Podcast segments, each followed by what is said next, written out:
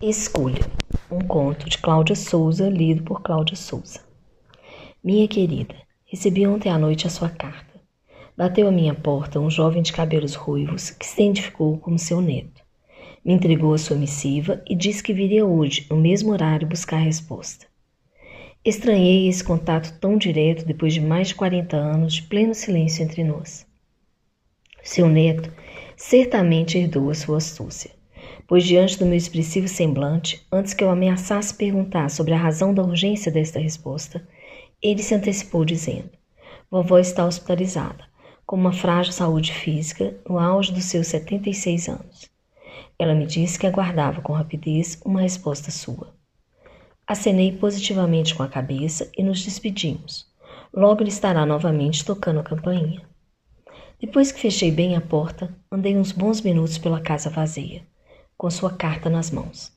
Como deve saber, Elvira, minha esposa faleceu há três anos e a casa cheira mais a morte do que a vida. Fui me acalmando. Você pode imaginar que fortes emoções podem facilmente matar um velhote de 81 anos como eu. Sentei-me confortavelmente na minha poltrona favorita. Sorri enquanto olhava para sua carta em minhas mãos. Sorri, sabe por quê, minha querida? Por saber que o tempo parece não ter modificado o seu temperamento intempestivo. Mesmo numa cama de hospital, você usou a sua valentia para me escrever e ainda pediu ao seu neto que me exigisse uma resposta rápida. Essa é mesmo você, aos vinte e poucos anos e também aos setenta e seis. Sempre me questionei o quanto o passar dos anos havia modificado a sua essência. Percebo que o seu forte temperamento venceu o tempo.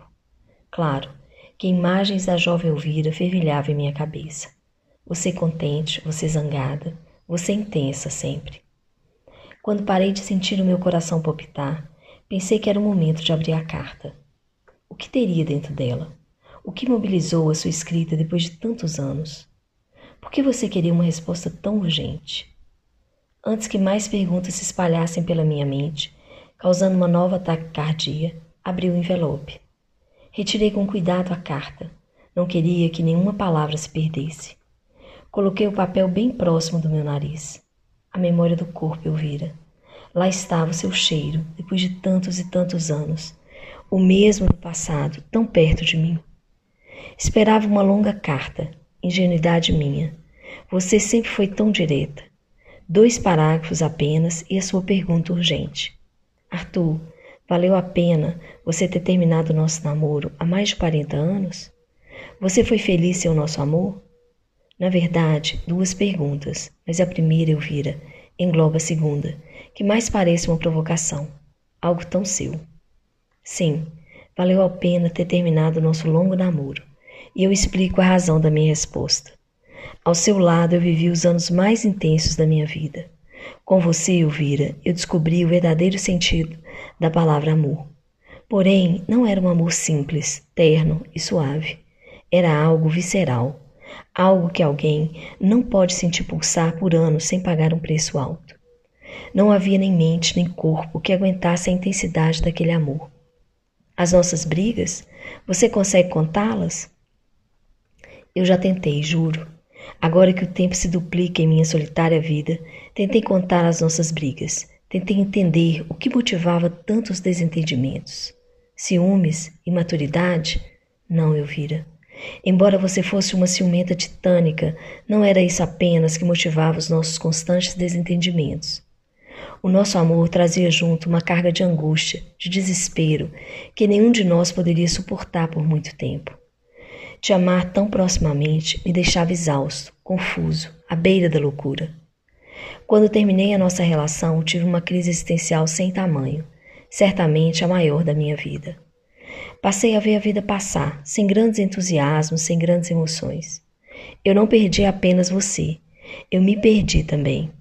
Mudei de cidade, viajei o Brasil todo com meu novo trabalho, conheci no meio do caminho uma mulher muito boa e doce. Casei-me com ela e tivemos dois belos filhos. Você deve saber um pouco da minha história, Elvira, como eu também sei da sua. Nossos amigos antigos me mantiveram informado, mesmo quando eu não queria. Só depois dos 70 anos voltei a morar aqui, na mesma cidade que um dia foi nossa. tinha tanto medo de estar em lugares onde estivemos tantas vezes juntos. Tinha medo de você, de mim, das nossas lembranças. E eis que você aparece através de uma carta, logo agora, que já não quase tinha medo nenhum. Se sua pergunta fosse outra, Elvira, a resposta seria bem diferente. Se você tivesse me perguntado em sua carta, Arthur, você deixou de me amar? A resposta é tão simples quanto cruel. Não. Não deixei de te amar nenhum dia, Elvira. Nunca me esqueci da data do seu aniversário, e todos os anos, no seu dia, eu tinha de estar sozinho, de frente para o mar, lançando nas águas uma rosa branca e duas rosas vermelhas, como você tanto gostava, lembra? Nunca deixei de passar o seu aniversário ao seu lado, ainda que pela imaginação. Jamais me esqueci do nosso companheirismo, da nossa lealdade.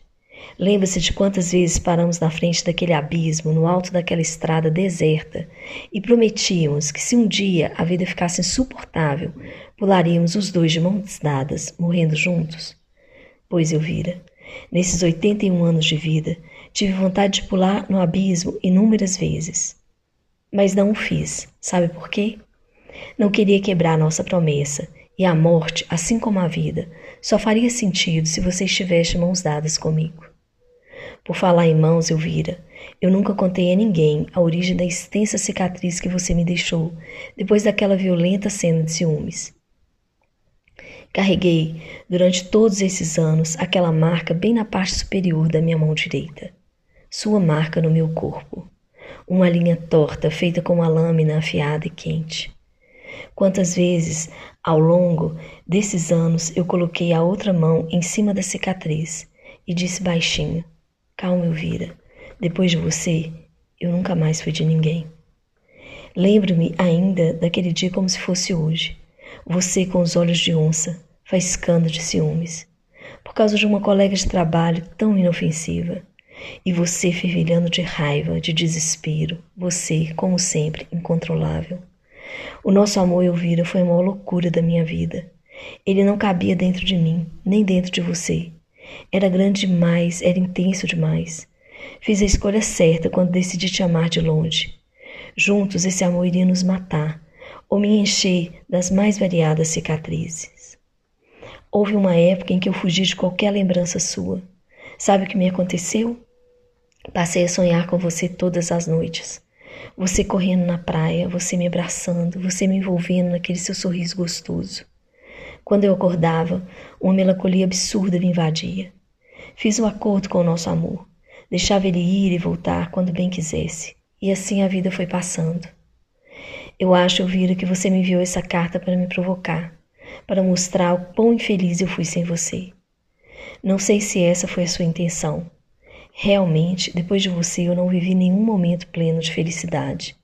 Tive sim alguns bons momentos na minha vida, mas nenhum, nenhum completo, nenhum pleno, nenhum realmente feliz. E diante da sua carta, penso que o mesmo aconteceu com você, minha querida. Se não fomos felizes, ao menos sobrevivemos. A intensidade do nosso amor vivido lado a lado seria brutal, Elvira, tenho certeza. Esse sentimento não foi feito para humanos, minha querida. Não sei qual o seu problema de saúde, e nem posso saber, Elvira. Imagino que seja algo grave. Seu sofrimento também é o meu. O que posso te dizer? A minha proposta está de pé. Se você quiser, eu te dou as mãos e pulamos juntos daquele abismo. Não importo de morrer com você. Aliás, a morte só faz sentido se for com você. Agora sou eu que aguardo a sua resposta.